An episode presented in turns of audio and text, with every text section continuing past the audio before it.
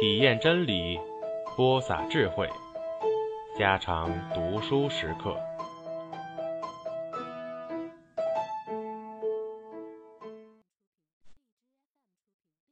十六，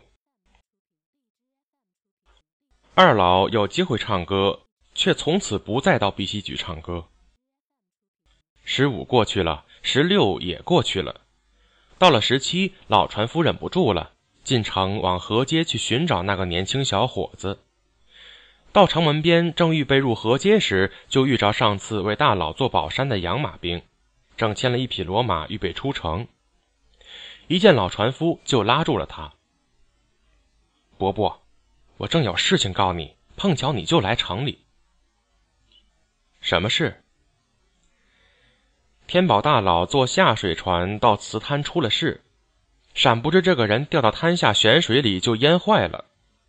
早上顺顺家里得到这个信，听说二老一早就赶去了。这消息同有力巴掌一样重重的掴了他那么一下。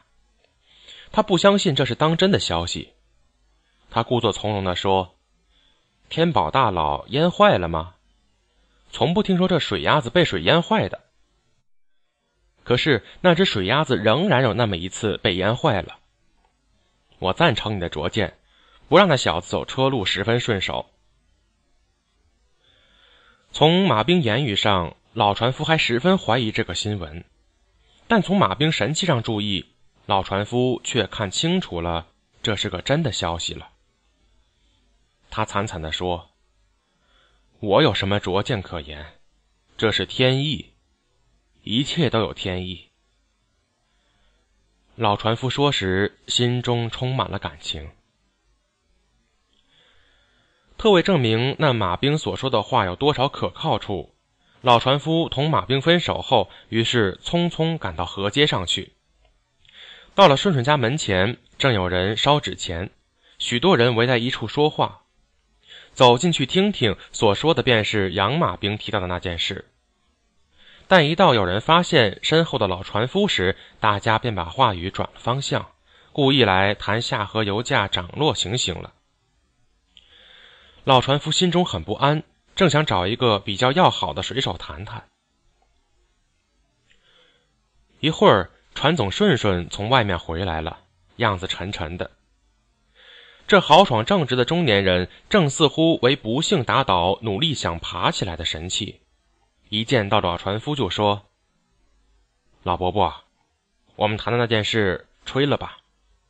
天宝大佬已经坏了，你知道了吧？”老船夫两只眼睛红红的，把手搓着。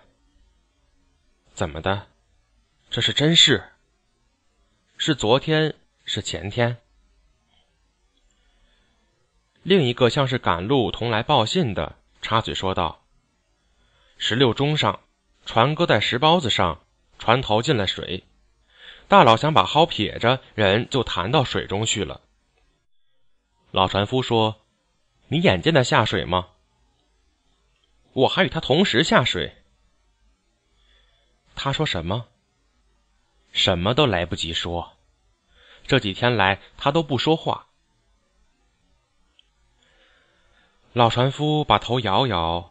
像顺顺那么怯怯的溜了一眼，船总顺顺像知道他心中不安处，就说：“伯伯，一切是天，算了吧。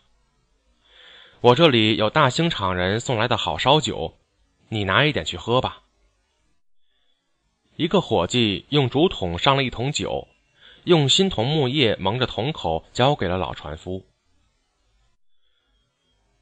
老船夫把酒拿走。到了河街后，低头向河码头走去。到河边，天宝大前天上船处去看看。养马兵还在那里放马到沙地上打滚，自己坐在柳树荫下乘凉。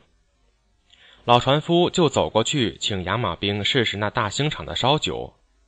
两人喝了点酒后，兴致似乎好了些。老船夫就告给养马兵。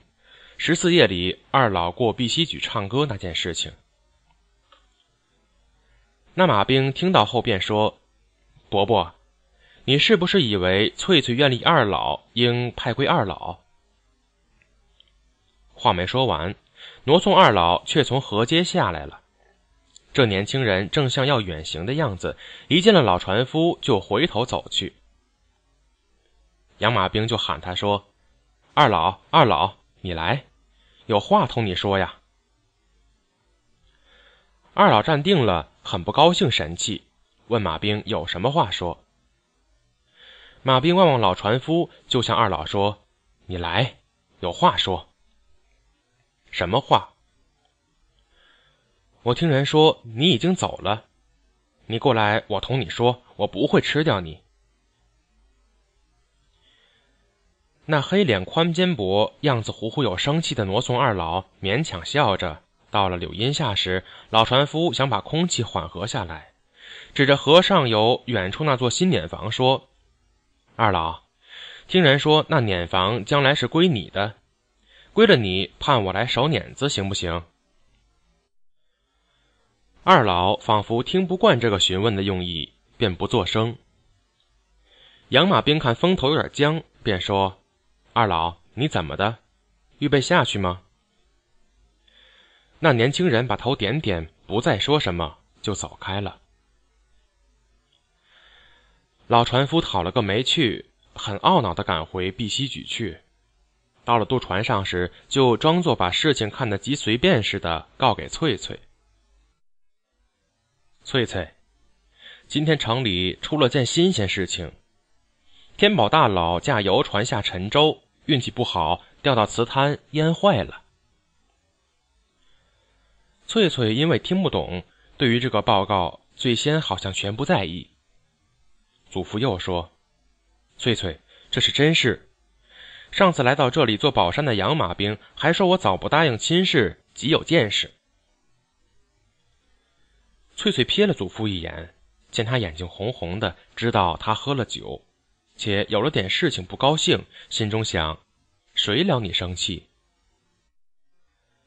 船到家边时，祖父不自然的笑着向家中走去。翠翠守船，半天不闻祖父声息，赶回家去看看，见祖父正坐在门槛上编草鞋耳子。翠翠见祖父神气极不对，就蹲到他身前去：“爷爷，你怎么的？”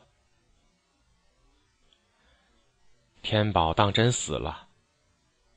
二老生了我们的气，以为他家中出这件事情是我们分派的。有人在溪边大声喊渡船过渡，祖父匆匆出去了。翠翠坐在屋角鱼稻草上，心中急乱。等等还不见祖父回来，就哭起来了。